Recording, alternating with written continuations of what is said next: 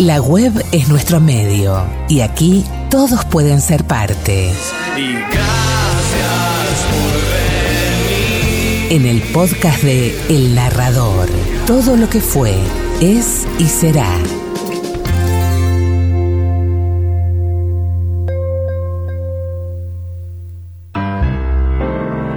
Una noche de cerveza caliente y mujeres frías.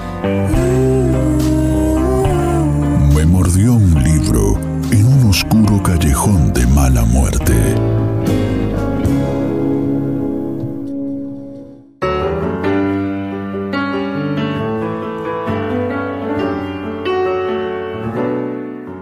Por un momento pareció como que se iba a enderezar para darme un machetazo con el guango.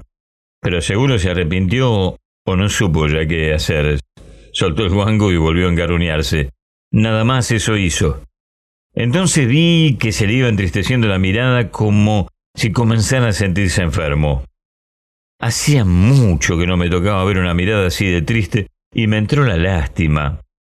Por eso aproveché para sacarle la aguja de arriba del ombligo y metérsela más arribita, allí donde pensé que tendría el corazón.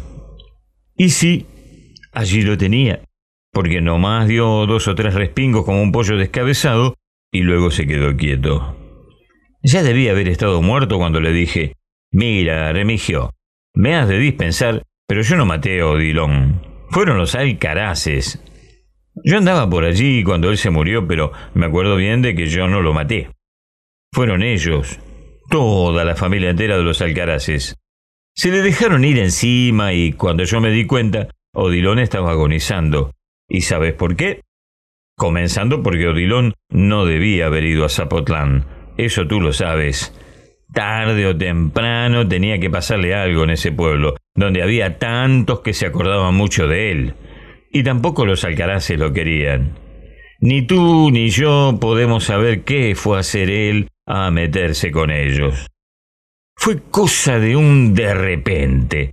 Yo acababa de comprar mi zarape y ya iba de salida cuando tu hermano le escupió un trago de mezcal en la cara a uno de los alcaraces.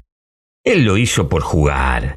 Se veía que lo había hecho por divertirse, porque los hizo reír a todos. Pero todos estaban borrachos. Odilón y los alcaraces y todos. Y de pronto se le echaron encima. Sacaron sus cuchillos y se le apeñuscaron y lo aporrearon hasta no dejar de Odilón cosa que sirviera. De eso murió. Como ves, no fui yo el que lo mató. Quisiera que te dieras cabal cuenta de que yo no me entrometí para nada. Eso le dije al difunto Remigio. Ya la luna se había metido del otro lado de los encinos cuando yo regresé a la cuesta de los comadres con la canasta pescadora vacía. Antes de volverla a guardar, le di unas cuantas zambullidas en el arroyo para que se le enjuagara la sangre.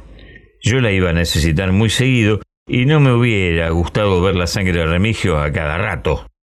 Me acuerdo que eso pasó allá por octubre, a la altura de la fiesta de Zapotlán.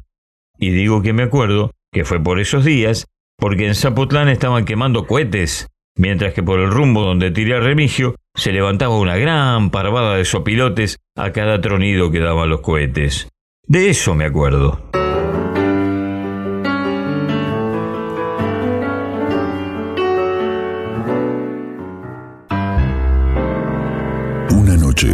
Cerveza caliente y mujeres frías. Me mordió un libro en un oscuro callejón de mala muerte.